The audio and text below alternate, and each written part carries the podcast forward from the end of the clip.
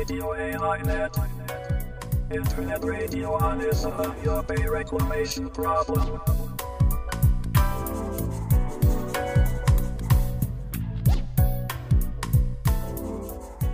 有明海漁民市民ネットワークがお届けするラジオ AI ネット本日は2019年2月24日第46回の放送となりますちなみに本日で1997年4月14日の諫早湾の締め切りから7986日となりますすごい。AI ネットの A は有明海 I は諫早湾の頭文字ですこのネットラジオでは有明海で問題となっている諫早湾干拓に関する話題を中心に海や干潟などの環境保全や公共事業などによる自然破壊の問題を取り上げていきます。番組では各出演者をスカイプや電話でつないでトークします。回線の状態によっては音声が乱れる場合もあるかもしれません。あらかじめご了承ください。それでは本日の出演者をご紹介します。この番組では有明海漁民市民ネットワーク、えー私たちは漁民ネットというふうに呼んでおりますけれどもその漁民ネットの東京事務局で活動しているメンバーがレギュラーで出演します。まず司会を担当します私は矢島と申します。どうぞよろしくお願いいたします。そして、えー漁民ネットの事務局長菅波保さんです。よろしよろしくお願いはい、します、菅波です。よろしくお願いします。はい、そしてなんか水の音が聞こえますけども、すみません、えー今手が手は洗ってた。ごめん えー漁民ネットの吉川貴子さんです よろしくお願いしますはい、よろしくお願いします。すみません、今登ってるもんだ。はい、平はい気です。、そして今日はゲストとしまして、えー、清佐大学の副学長でいらっしゃいます紀藤修一先生をスカイプで、えーご出演いただくことになりました、えー紀藤先生どうぞよろしくお願いいたしますあよろしくお願いします。はいはい。よろしくお願いします。今日はいつものようにゲストの紀藤先生のお話を伺ってその後に今月のニュースコーナーとしましてえ諫早湾干拓に関連したこの1ヶ月間ほどの出来事などを、えお伝えしていこうと思っております。どうぞ最後まで、えお聞きください。それでは早速紀藤先生のお話を伺っていこうと思います。私があの紀藤先生と初めて会ったのはえーもう20年近く前になるんですけども1999年の10月に、えーうん。その諫早湾の自然の権利訴訟の現地検証というのがありましてその時にあの先生もそれに参加されていて私も東京からそれに参加していってこの番組にも前出ていただいた佐久間純子さんなんかが、まあ、一緒にその現地検証の準備をしたということでそれからもう20年近く経ってしまったんだなと思っているところなんですけども。でその後はあの先生とやっぱりその自然の権利の進歩などで時々お見かけはしてたんですけどももうすっかりご無沙汰してしまいまして。でそれが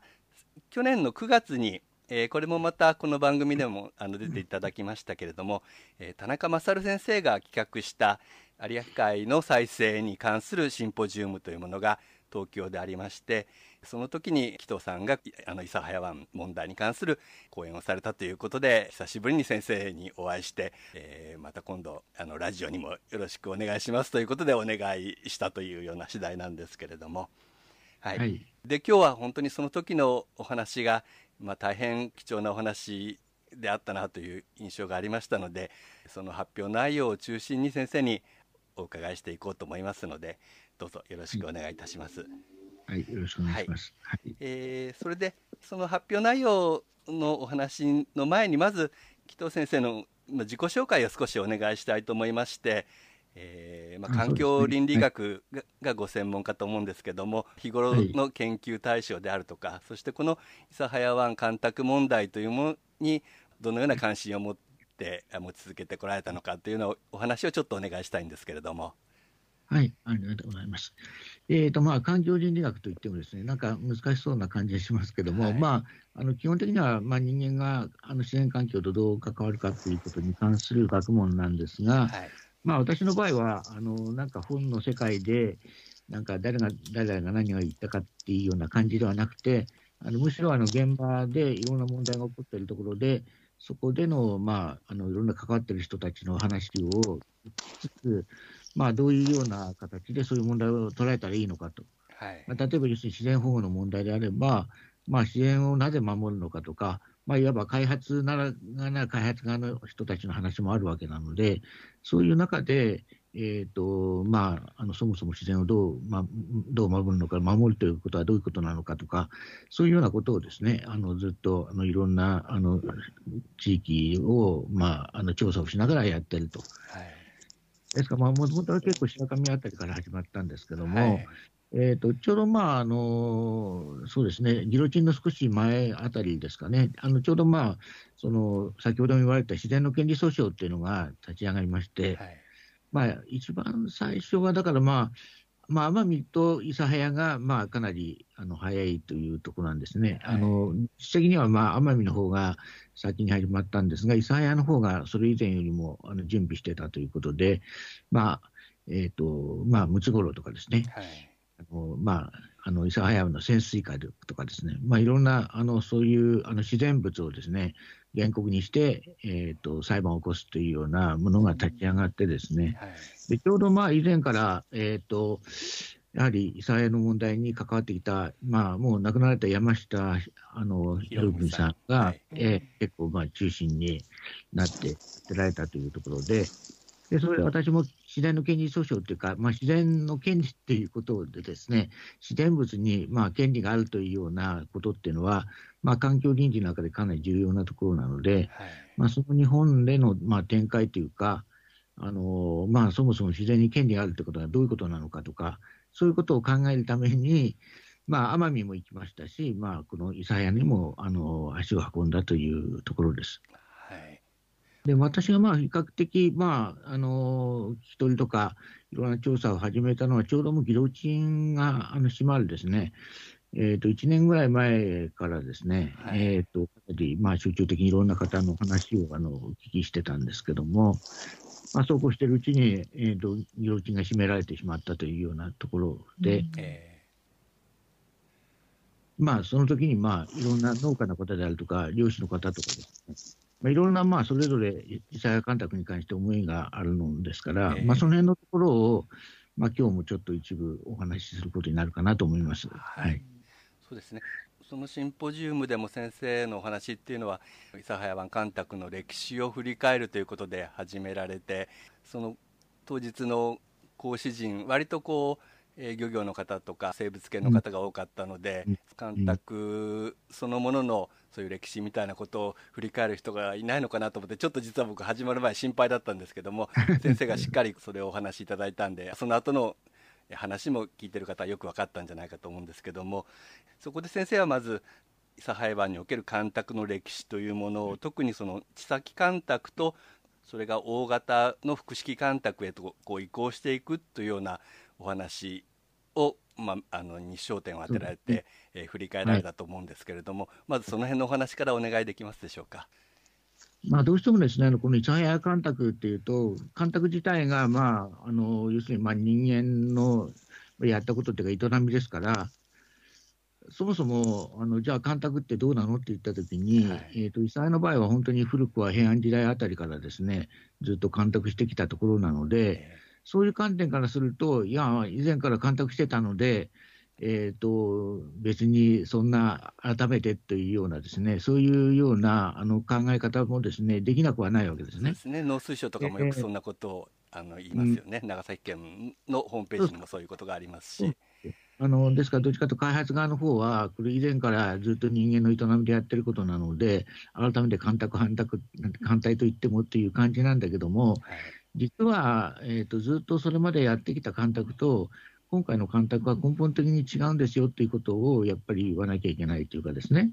その辺のところをまあちょっと認識したいというところで話を、あのなんていうか、この間の進歩の時にもお話をしました。はい。まあ、基本的にはどういうことがなのかっていうと、地裁干拓っていうのはですね、まあ、干拓ってまあ確か干拓なんですけども、えーとまあ、特にあのこの地域ですね、あの干満の干散が激しくてですね、上流から結構、まあ、ガタ土っていうですね、まあ、泥がですね、結構堆積してくるもんですから、まあ、放っておくとですね、上流から来るガタ土でですね、まあ、海側の方がですね、どんどんどんどんうん高くなってくるんですね。はいで、でそれも放っておくと、あのなんか、要要するに、まあ、田んぼよりもあの海の方がですね、高くなってしまうというようなことがですね、まあ、はい送りなので、まあ、そういうようなところをまあ防ぐためということもあるし、まあ、実際そういうようなこのガタ的が運ばれてきたところの干潟を、まあ、うまくあのなんていうか、農地に変えていくという形で、はい。まあ、監督が行われたと。だからまあ実際にあの形がどんどんどんどん溜まってきたところでですね、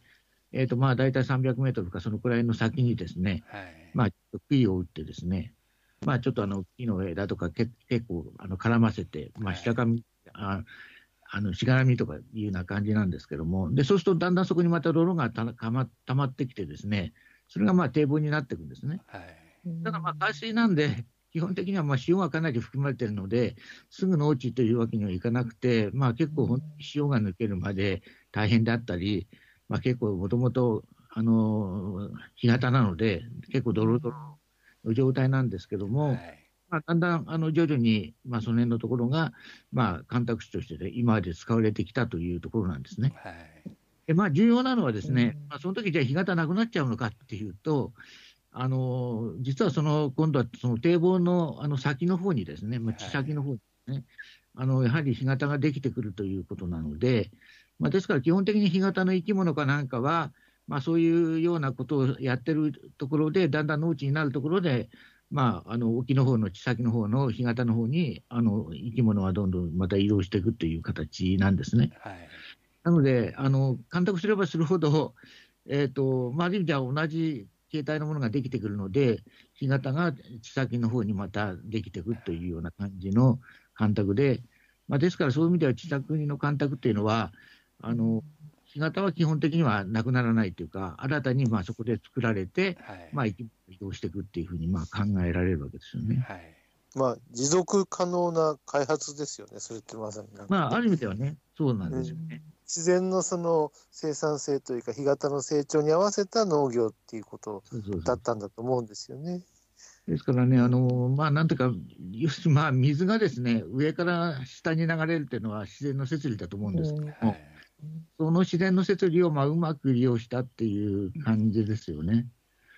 でですから、まあそれがあの実は江戸の終わりからですね、まあ、明治の初めまで続けられたんですけども、はいまあ、逆に今度、水がですね下から上まで上げられるっていうか、ポンプができるようになったもんですから、はいえーとまあ、あえてそこで干拓しなくても、まあ、要するにまあ海岸の方が少し多少高くなっても、まあ、排水していけばなんとかなるというような感じの事態になったんで、実はあの江戸の終わりから明治の初めにかけて、実はかん実際干拓っていうのはストップしちゃうんですね。はいで、まあ、そこが、まああのある意味ではそういうストップしたことによって、まあ、いわば排水はある程度できるんだけども、あの結局、地先にどんどんそういう干拓されないもんだから、逆に言うと、海岸の方がどんどんどんどんあの形が高くなってくるという状況になって、はいそれをまあどっかで解消しなきゃいけないっていうような問題がまあ起こっちゃったわけですね。なるほど。でですから、それはですね、まあ、もう昭和の初めの頃にも結構問題になってて、あのそれを少し、まあ、あのまとめてですね、今までよりは少し大型な形でやろうという形で計画されたりしたんですけども、まあ、結局戦争に入っちゃって、まあ、それが行われたのはもう戦後間もなく、はい。まあ、そういう干拓が行われたという。まあ、それが多分今日後でまた出てくるですね、はい。森山干拓っていうのは、まさにその時にできた干拓ですけども、でですからちょっとまあ、あの地図が今ちょっとないので分かりにくいんですけども、はい。まあ、諫早干拓の中でですね、まあ、ずっとあの海岸線からですね、本当にある部分だけ、も要するに森山町のところだけ、要するに、なんていうか、監督されて、要するに昭和にできてると。はい他のところが、まあ、実は計画されたんだけども、あの取りやめになってるもんですから、そのままになってしまっているという状況なんですね。はいで、それはまあどうしてなのかというと、1952年に長崎大監督っていうような新しい構想ができて、まあ、どうせじゃあもう全部あの埋め立ててしまうあ、要するに干拓をするのであれば、わざわざそんなあのちまちました干拓してもしょうがないよねというところで、まあ、止まってしまったと。はい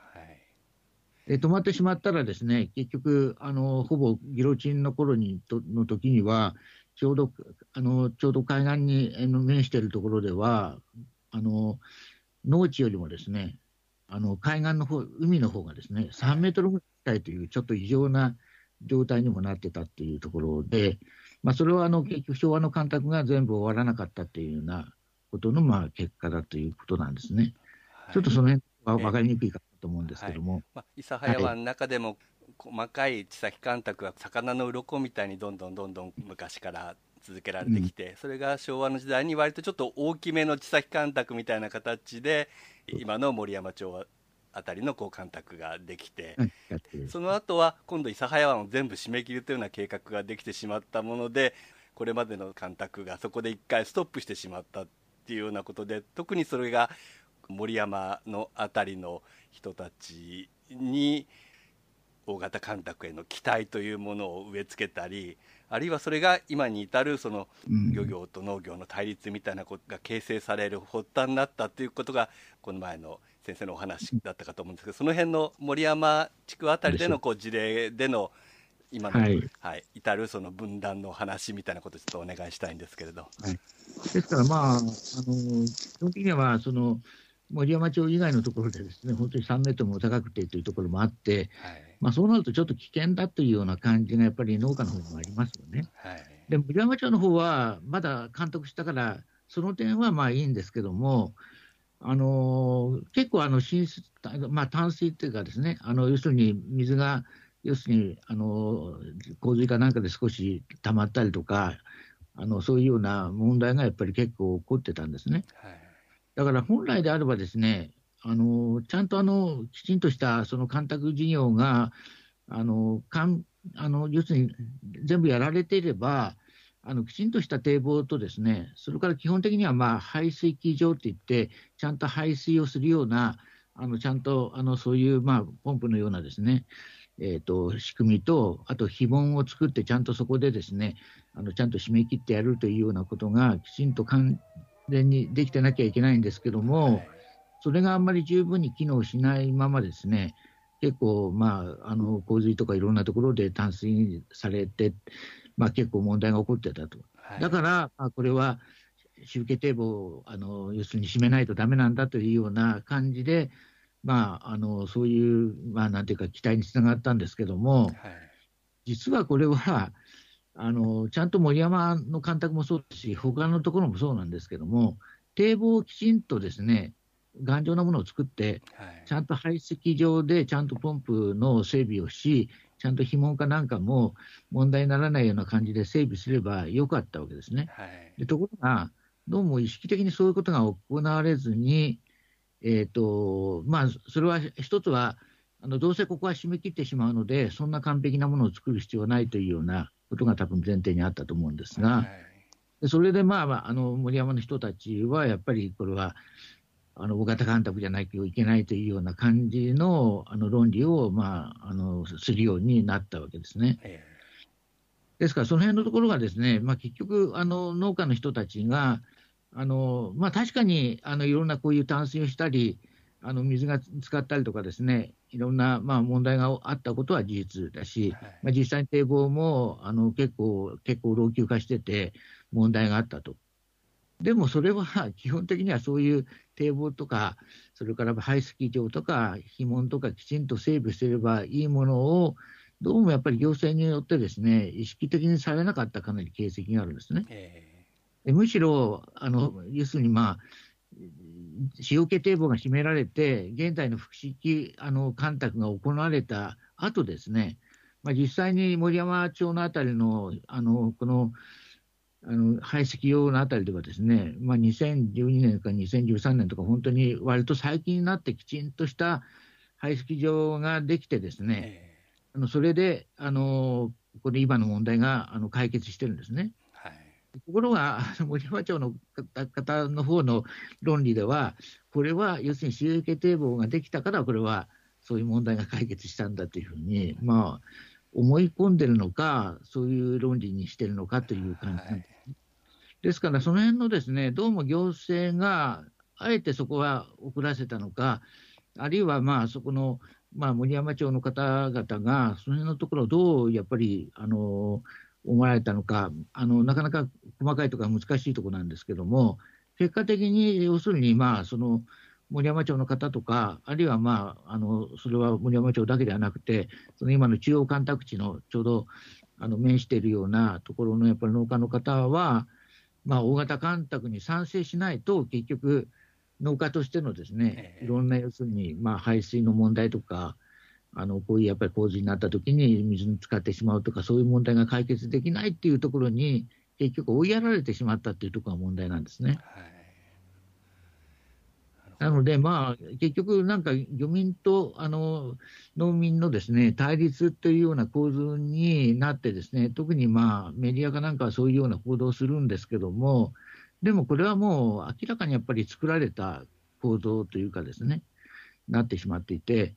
まあ、あのその辺のところが、まあ、行政がそういう形の方向づけてしまったっていうところが、まあ、非常に問題だなっていうふうに思ってます。はい。そうですあね。その森山干拓というものがどちらかというとこう未完成のような形でも放り出されてしまってそ,、はい。えーその地区の方がその思いにされてしまって。そうするとその地区の人はもう次の大型の干拓、えー福祉干拓を期待するしかないっていうところに追い込まれてしまったわけですよね。うん。はい、でその後漁業被害とかが起こり漁民は干拓に反対するという中で、その対立というものが生まれてしまったっていうのが今のお話かなと思ったんですけれども、はい。はい。えーで先生はあのそういったその地先干拓と大型の複式干拓を、えまあ、比較した時に、まあ、我々は複式干拓というものがやっぱり生態系にとってかなりは悪いもんじゃないかっていう考え方はあの前からあったんですけれどもそれを人間の文化とか精神とかあるいはその社会にまで広げて、うん両方の干拓の技術の比較というものを講演でされたと思うんですけれども、はいその辺のお話をお願いできますでしょうか？はい。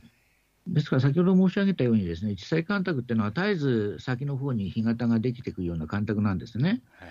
ですからそういう意味では、生態系という意味では、まあ、確かに全く同じものが残ってるわけじゃないんだけども、まあ、そもそもやっぱり自然の生態系って結構ダイナミックに変動してるものなんですね。はいでむしろダイナミックに変動しているところに、まあ多分生物多様性とかそういうところのやっぱり意味があると思うんですけども、はいそういう意味では、地裁干拓によってダイナミックに変化することによって、あの自然生態系は維持されていると。で、それで自然生態系の干潟が維持されているので、まあ、特にあのその地域の人たちはですね、やっぱりそこに出て、干干潟でですね、揚げ巻きを取ったりとかですね、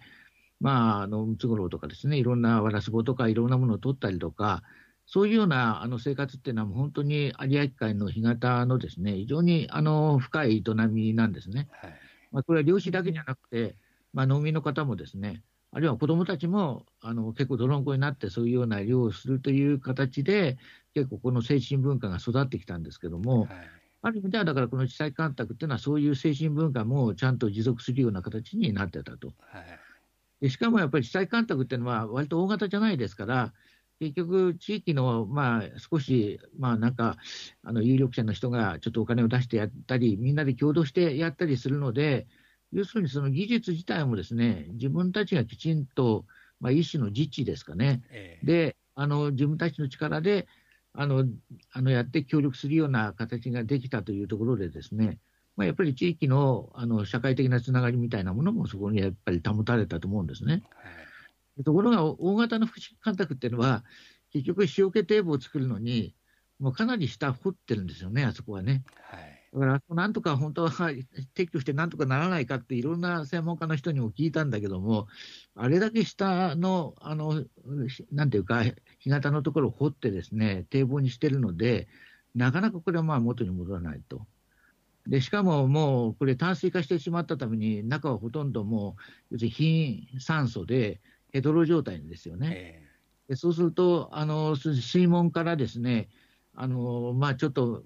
雨が降ったりすると、どうしても水門を開けなきゃいけない部分がありますから、そうするとちょろちょろちょろちょろ、その貧酸素のですねヘドロが出てくるといいう状態ですから、とてもあの生き物が住めるような状態ではなくなっちゃうと。そこで要するに、まあ、大型福祉干拓では、結局先に干潟ができるところか、結局、なかなか、ね、今もう本当に、あの平らげかなんか全然ダメですし、もうあさりでもよあの撒いてるんですけども、ええ。なかなかやっぱり死んでしまってですね、なかなか大変だという状態が続いているので、まあ、言ってみれば生き物のネットワークもそれで断たれてしまったわけですよね。はいで、それとともに、結局、地域の人たちも、結局、干潟でいろんな漁をしながら、あのーなんか楽しむというような精神文化もまあなくなってしまいましたし、はい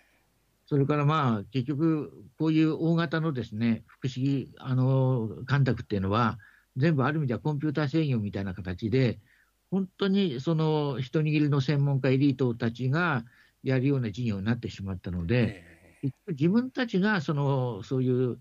なんていうか、あの干拓に対してきちんと積極的に関わって、自然とまあ関わりつつ、なんていうか、その社会の中で人のなんていうか、つながりをつけていくっていうことができなくなっちゃったと。はい結局、大型福祉干拓っていうのは自然だけじゃなくて、精神文化とか、なんか結局、その地域の人と人とのつながりみたいなものもですね、はいあったわけですよね。で、さらにもう本当に農民と漁民のですね、対立みたいにですね、まあ昔はもちろん、漁師はもちろんその潜水艦で漁はするんだけども、農民の人もだから普通、普段干潟に出てですね、漁してたわけですけども、そういうやっぱりいろんなそのつながりとか関係性もやっぱりなくなってしまったので、えやはりやっぱり大型福祉干拓っていうのは、自然生態系だけじゃなくて、この地域の本当に地域社会の精神文化から社会的な関係とか、まあ、いろんなものをやっぱり破壊してしまったなというふうにやっぱり思うんですけどね。はい。まあ、そのはい。大型福祉干拓諫早ではこう湾を横切る堤防が象徴的でまさにあれがそういう生態系だけではなくて社会とかあのそういう文化を分断してるっていうね本当にイメージに見えるんですけれども。に決断したらばーっとなんかね、はい。断ち切ったっていうような感じですよね。はい。え最後のまとめのお話をお願いするんですけども、そうした大型福祉干拓が生んだそういう住民同士の対立とか社会の分断というようなものを、まあ、どのように解決していったらいいかということであの紀藤さんなりのお考えを少しお聞きしたいんですけれども。はい。やっぱりあの、ちょっとまあ、私ももう入り始めてもう本当に20年以上経ってるわけですけども、はいやっぱり今、新しい動きがあるわけですね。まあ、この間のシンポジウムの時にも、中央干拓地の農家の松尾さんが講演をされました。はいで松尾さんは今、やっぱり買い物しなきゃだめだっていうふうに彼は言ってるわけですね。えで今、やっぱり中国干拓地行ってですね、本当にびっくりするのは、ほとんどビニールハウスなんですよ。ーはいあんなビニールハウスが乱立してるような光景ってちょっと異常ですよね。ね。まあ、つまり、とかというと、本来は大規模農業でやろうというふうにみんな入ったはずなんだけども、結局、調整池の淡水のあの要するに動かない水というのは、冬は寒いし、夏は暑いと。で結局、冬の寒さにですね、結局、作物もやられてしまうので、やっぱりこうビニールハウスにしなきゃいけないという状態でですね、でそうするとですね、結局入植した方もですね、なかなか今、あの本当に厳しい状況に置かれてますよね。はいで、大型の要するに農業をやろうと思って入ってきて、機械まで借金してやったのに、ビニールハウスをやらなきゃいけないと。はいハウスでやるんだったら、また違う農機具がいるわけですよね。で、それであの結構多くの人が今、撤退しているという状況で、まあ、松尾さんなんかは本当に今、6時化も含めて非常に意欲的にやられてる方なので、え本当に立ち上がってるんですけども、まあなんかあの県のですね公社からは本当に嫌がらせを受けて、今、松尾さんの農地だけなんかな全く真っ白になってるっていうかですね、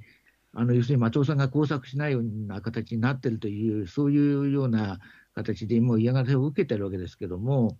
まあ、その松尾さんが本当に今立ち上がって、やはりの要するに漁民の方と一緒に、やっぱり開門して、やっぱり海の水を入れないと、やっぱりあそこでは、ちゃんとやっぱりそういう冬、あの非常に寒いということもですね、まあ、軽減されるし、はいまあ、ちゃんと農業をやるためには、実はあの淡水ではなくて、やっぱり海水がやっぱり接しているような状況のがいいというふうに判断されて動き始めたので、えまあ我々としてはやはりちょっと松尾さんのですね、そういう動きをやっぱり支援しつつですね、きちんとやっぱり諫早干拓のあり方をもう一度やっぱり見直すというような方向でですね、少しやっぱり動いていかないといけないなという時代です。はいあの今まではやっぱり農家となんかね、漁漁師のなんか対立みたいな感じで、メディアではよく書かれてしまったけども、いや、今や本当に農家にとっても、あそこをやっぱり開門して、もう一度、その諫早を再生しないと、あの漁業だけじゃなくて農業もあのやっぱりやっていけないということがだんだん明らかになったので、まあ、この新しい局面で、まあ、いろんな人たちが協力して、まああの新たな解決の道が開ければいいなというふうに思ってます。はいあの開門をして、まあ、今できてるその干拓地を、まあ、今の時代に合ったような地先干拓のようなものにしていくっていうようなことなんでしょうかね。まあ最終的にはそうですね。はいまあ、ですから、本当はね、塩気ともない方がいいんでしょうけども、ええまあ、すっかりねなくすのは難しいかもしれない。ええもうできないんですね。もう中は本当に貧酸素のヘドロ状態ですから、そうするととりあえずやっぱり開門をして、そこで海の水を入れるような状況を取りながら、はいまあ、徐々に、えーとまあ、塩気堤防も、まあ、ゆくゆくは、まあ、うまく壊していければいいと思いますし、きちんとしたあの今までとは違った新しい、まあ、地帯干拓で、あの干潟の視線もですね再生できるような形のことができればいいんじゃないかと。でむしろそういうことのいろんな工事とかですね、はいそういうところに、まあ、むしろ地域の土木の方がですね、きちんと尽力すれば、まあ、いろんなあの農家とあの漁師と、それからまあ土木の人たちも一緒に、え新しい再生みたいなものをですね、なんか未来を描けるようなあの形になるといいなと思ってます。えはいありがとうございます。今日は本当に年度末に近い時期で大学の方もお忙しい時期だと思ったんですけど無理にあのご出演をお願いしてしまいました。で貴重なお話どうもありがとうございました。や。ね、あの、地図もなくて、え分かりにくい話だったかもしれませんけど。とんでもないです。あのまたあのいずれあのこういったお話もっとゆっくりしていただくような機会を作りたいと思いますので、ぜひよろしくお願いしたいと思います。はい、はい、どうもありがとうございました。失礼いたします。はい、ということで紀藤修一先生にお話を伺いました。えーこの紀藤先生のシンポジウムでの講演は講演録として学会誌に掲載されておりますでその雑誌は漁民ネットで学会の方のご好意でたくさんいただきましたのでもし今日の紀藤先生のお話を聞いてもっとそのシンポジウムでの講演というものをきちんと読んでみたいという方がいらっしゃいましたらご連絡いただければ、えー、漁民ネットの方からその雑誌をお送りすることができますのでえどうぞご連絡をいただきたいと思います。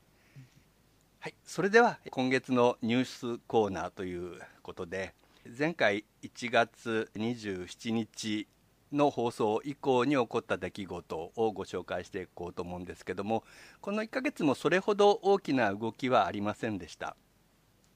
で前回の放送の時に翌日1月28日が長崎地裁で、えー研究者の証人尋問があると。いうふうにお伝えしましたけれどもそのことはいくつかのマスコミで報道されていました。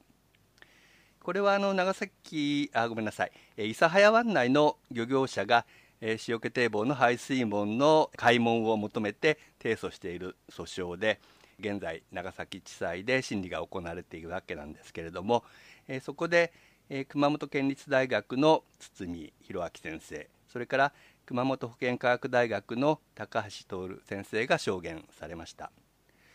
堤さんは堤防締め切りによって諫早湾内の潮流が遅くなっているために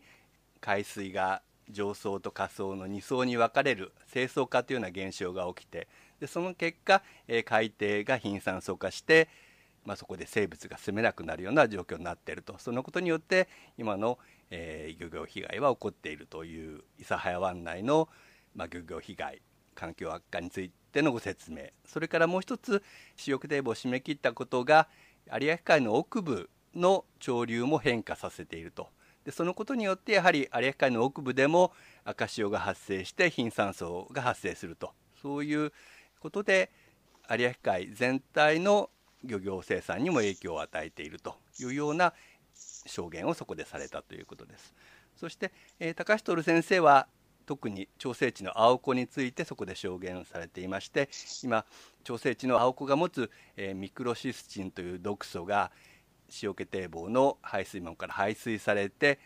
有明海全域にもその毒素が今広がっているんだというようなことを証言されたということのようです。えそしてこの研究者への参考人質疑なんですけども今度、えー2月26日に国側からの反対尋問が、えーこの2人の研究者に対して行われるということです。それから3月18日には、えー有明海の評価委員会の、えー2017年度の報告書を取りまとめた時の環境省の、えー責任者の方が出席して、えー尋問、えー証言が行われると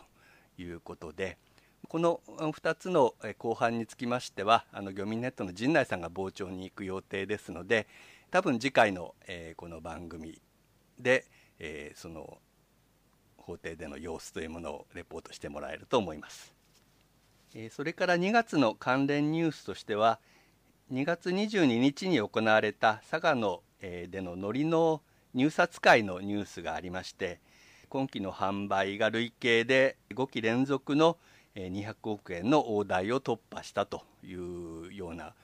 ことで、まあ、一度ほっとしているというニュースだったんですけれどもというのは今年は、えー秋から冬にかけて、まあ、雨が少なかったこともあってかなり海苔の色落ちが発生して、えーこの200億円の大台は割るんじゃないかというような心配があったわけなんですけれども全国的にも海苔が取れてなくて平均の単価が上がったことと生産者の努力があってなんとか、えー200億円の大台に乗ったということのようです。ただ佐賀の西南部でやはり厳しい状況が続いているようなんですけれどもあの吉川さんいかがでしょうか？佐賀に限らず今の有明海の海苔の状況漁業者の方から聞いたようなお話があればちょっと教えていただきたいんですけれども。すいません、あんまり話を最近してなかったんですけど、はいただ、あの今度、来月は多分ノリが結構もう終わる頃なんで、あのちょっとまとめてきちんと聞いておきたいなと思ってますけど、あのそうですね、今年は割と、まあ、ちょっと聞いた話では、去年、まあ、西南部は去年もと、一昨年も取れなくって、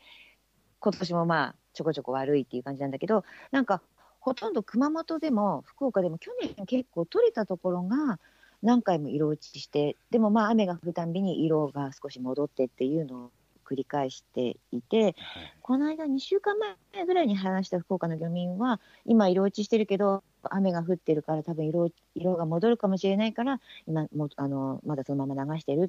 て言ってた人がいたんですけど、なんかそういうことをちょっと繰り返してるみたいっていうのと、矢島さんが言ってた通り、まあ、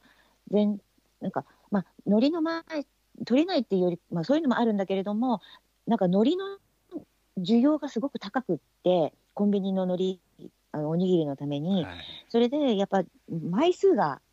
まあ足りてないっていうことで、